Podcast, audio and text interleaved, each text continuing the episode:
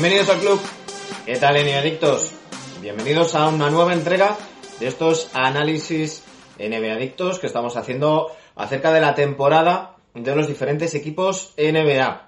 Ya sabéis que no estamos contando con Dani Gea, lo tenemos centrado en arroba RC en Twitter, con esos hilos tan interesantes sobre los diferentes recuerdos en Adictos. Así que ya sabéis, entrad en arroba RC en Twitter y podéis votar y elegir vuestro recuerdo Adicto favorito. Mientras tanto, Sergio Simón y yo estamos aquí analizando la temporada de los diferentes equipos NBA. Hoy nos tocan los Portland Trail Blazers, que si soy capaz de decir bien el nombre entero eh, y no irme a lo fácil de decir los Blazers, pues estaría muchísimo mejor.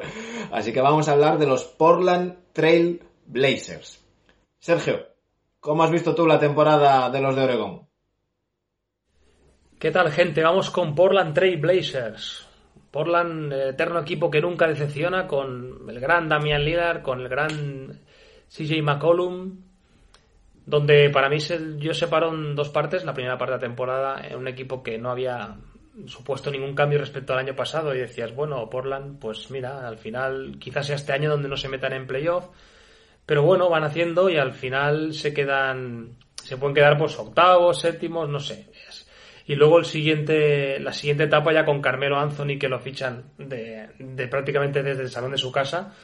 El pobre estaba ahí, la verdad que lo ha hecho genial, que ahora comentaré un poco más y sobre todo la recuperación de Nurkic en, la burbuja, donde les dio para entrar a octavos, para ganarle el play-in a Memphis, pero con la sensación que me, bueno, se cruzaron con Lakers y perdieron en primera ronda, pero la sensación que me dio es que si este bloque continúa tal como está, con Nurkic recuperado, con un Carmelo que, que cuidado, que cuidado porque, porque ha estado muy bien. Seguiré hablando del más tarde. De momento, espérate ahí, Carmelo. Y bueno, eso que decía que muy buena plantilla para aspirar a más que un octavo puesto. Cuando estén todos sanos y vuelvan a empezar desde cero, ¿no? Dan Lillard ya sabemos lo que es, es una superestrella para mí de los del top 3 de infravalorados de, esta liga. McCollum, que es un microondas, luego tienen buenas piezas interiores, como puede ser Nurkis, como puede ser Whiteside, que si se centra la cabeza eh, es, especialista defensivo de los tops que hay en la liga. O bueno, son muchas piezas que dices, hostia, por, por nombre, Portland eh, debería estar más arriba, lo que pasa que no defienden. Y es lo que llevamos achacando toda la temporada.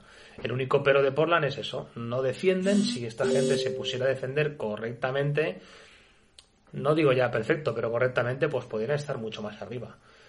Eh, Carmelo Anthony, eso, ahora sí que hablo de ti, Carmelo. Eh, qué pena que no estuvieras en los Knicks este año, pero la, verdad que no me esperaba, no me esperaba este rendimiento de, Melo respecto al que vi en, Rockets.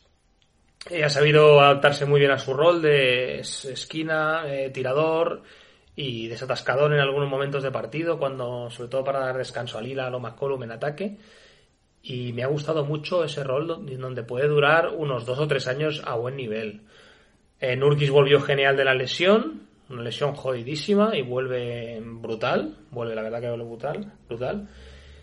Y espero grandes cosas de Blazers. Esta temporada eh, me han gustado, no han defendido y eso lo han pagado eh, clasificándose como octava posición. Podían, haber, podían haberlo hecho mejor, pero tenían deberes ya eh, atrasados.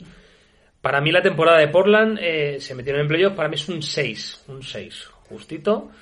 Pero bueno, aprobado y, con buenas sensaciones. A ver qué opina Manu del futuro y ahora, y ahora os diré mi, opinión. Un saludo. Pues yo coincido bastante con, con, Sergio. La verdad es que muy bien, otra temporada más los, los Blazers. Eh, magnífico, eh, ya sabéis que es una de mis debilidades, de Mien Lillard. Estupendo y, y, muy bien.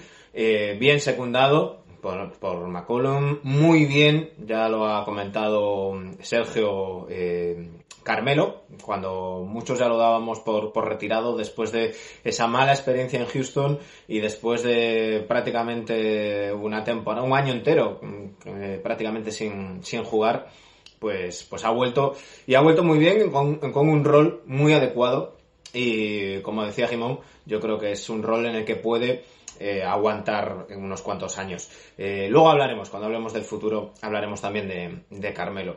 Eh, respecto a esta temporada, claramente como casi todos los equipos en, en, esta temporada de pandemia, en esta temporada de burbuja, en esta temporada de Carranza, dos partes diferenciadas. Una primera mm, sin poder contar con Yusuf Nurkic, eh, con el agujero negro que supone en defensa Hassan Whiteside, de él también hablaremos cuando hablemos del futuro, y, y, bueno, peleando por entrar ahí. Una segunda, el Carranza, muy buena, una muy buena burbuja en la que hicieron los de, los de Oregón, con Nurkic volviendo a un nivel altísimo, eh, extra motivado, ya sabéis que su abuela eh, padeció el coronavirus y finalmente falleció a causa de, la COVID-19 y, finalmente consiguieron estar en esa octava plaza, eh, le ganaron el play-in a los Grizzlies y, y le dieron algo de guerra a los Lakers. Y digo algo porque tan solo les duró un partido. Eh, luego las energías ya no estaban al, nivel al que estaban y estos Lakers eran absolutamente imparables estando sanos y más para un equipo como los Blazers que precisamente su punto débil era la defensa interior. No tenían manera de parar a Anthony Davis. Eh, solamente ganaron el partido en que le pudieron parar. Así que así les, así les fue. ¿Mi nota de la temporada? Pues, pues yo les voy a dar un 6, igual que Sergio. Para mí es un, es un bien no ha sido un notable, un notable hubiera, hubiera significado subir más allá de esa octava plaza y quizás pelear por algo más que primera ronda. Esa octava plaza, ese, esa primera ronda contra, contra los Lakers les condenaba a la, a la eliminación y aún así dieron, dieron la cara. Eh, como temporada con asterisco, con lesiones, recordemos que no estuvo en la burbuja Trevor Ariza, eh, pieza fundamental en defensa para, para los Blazers, que, fue su principal talón de Aquiles la, la, defensa. Pues, pues bueno, yo les doy un 6, un bien, y a pensar en la, en la siguiente temporada y a pensar en el futuro. Sergio, ¿cómo ves tú el futuro de los Blazers? El futuro de Blazers, yo les doy una oportunidad más para hacer algo grande en playoff quizá podían, no sé yo si este equipo defendiendo podían repetir incluso la final de, conferencia que, que, hicieron hace un par de años. ¿eh? Eh, a ver si mantienen a Carmelo en buen nivel, eh, con Whiteside centrado, Nurkic toda la temporada, Lilar haciendo de Lilar y McCollum haciendo de McCollum. Este equipo, un par de piezas, Ronnie Hood también lo hacía bien, un par de piezas más de, profundidad, de banquillo lo pueden hacer bastante bien para el año que viene. Para mí, yo creo que van a mejorar el registro de este año. Eh, ¿Hasta dónde? No se sabe. Hasta donde quieran defender, hasta donde bajen el culo. Y si consiguen defender, pues pueden llegar a segunda ronda, incluso finales de, de conferencia, la verdad. Veremos, veremos cómo está Portland este año. Los veremos por la tele, también nos apetece verlos, igual que Memphis. Y y a ver qué tal. Un saludo y hasta el siguiente vídeo. Muchas gracias, Sergio. Respecto al futuro, por la parte que me toca, pues, pues un par de interrogantes mm, y, casi casi notas, notas menores. Los Blazers han sido en la temporada 19-20 los, el equipo con, mayor cantidad de sueldo comprometido. Eh, había un, un, salario muy potente del que se libran ahora que es el de, el de Hassan Whiteside. Eh, liberan toda esa, toda esa masa del, del pivot y, y termina contrato Whiteside y termina contrato Carmelo. Eh, habrá que ver qué es lo que están buscando. No sé si buscarán renovarles a los dos. Me cuesta creer y me cuesta ver a Whiteside siguiendo en, Portland pero a Carmelo sí que, sí que lo veo, yo creo que ha encontrado su sitio y debería quedarse ahí.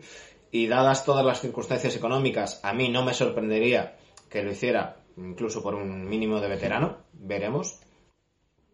Porque el resto de la situación les deja bastante con las manos atadas. Mm, eh, están comprometidos los contratos de Demian Lillard, por un pastizal bien merecido, de CJ McCollum, lo mismo digo.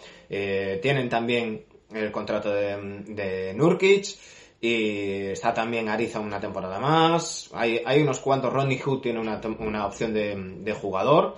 Eso que veis por ahí es, es Silver, no tiene nada que ver con, el, con Adam Silver, es, es mi gata que anda, anda como loca por aquí.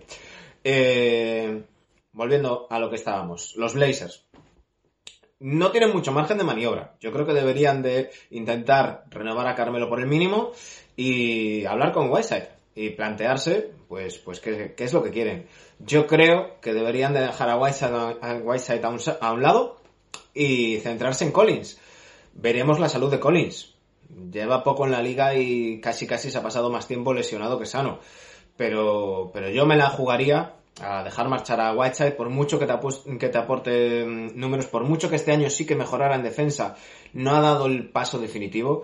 Y, y quizás en todo caso le haría una oferta muy muy muy a la baja, si la acepta pues, pues bien, si no le dejaría marchar e iría con todo a por, a por Collins a, a desarrollarle y a darle minutos. Eh, buscar algún que otro jugador joven y, y a seguir la, la, línea. Tienen que seguir confiando en Terry Stotts, es ya uno de los entrenadores más veteranos de la, de la NBA en el puesto, eh, que, que, estábamos acostumbrados a una NBA donde los entrenadores eh, estaban en grandes proyectos, pues bueno, uno de los efectos que ha tenido esta nueva NBA que nos ha dejado LeBron James, donde los jugadores están 3, 4 años, 5 a lo sumo en una franquicia y luego se piran, es que mm, la prisa con los entrenadores también aprieta y muy pocos entrenadores están tanto tiempo en, en los banquillos como lleva Stotts y hay mucho cambio de entrenador. La prueba tenemos en que esta temporada eh, hacía mucho tiempo que no veíamos tanto cambio en los banquillos. No veo motivos para que salten las alarmas en, en, Portland. Deberían de seguir por esta línea. Intentar estar en playoff. Si las lesiones les respetan, deberían de estar en playoff. E intentar subir escalones porque eh, quedar octavos me parece a mí que los próximos años va a significar cruzarse con los Lakers y eso va a ser la eliminación. Así que, nada, optimistas de cara al futuro con estos, con estos Blazers. Hasta aquí nuestro análisis de, de los Blazers. Volvemos con, con, los Nets dentro de unos días. Y mientras tanto, ya sabéis, arroba rc en Twitter, arroba rc en Instagram. En Twitter recordad que tenemos a Dani Gea con esos hilos sobre los recuerdos en Evedictos y las encuestas para que votéis y elijáis vuestro recuerdo en Evedicto favorito. Y, por supuesto, si, no, si nos queréis echar una mano, patreon.com barra. Un saludo.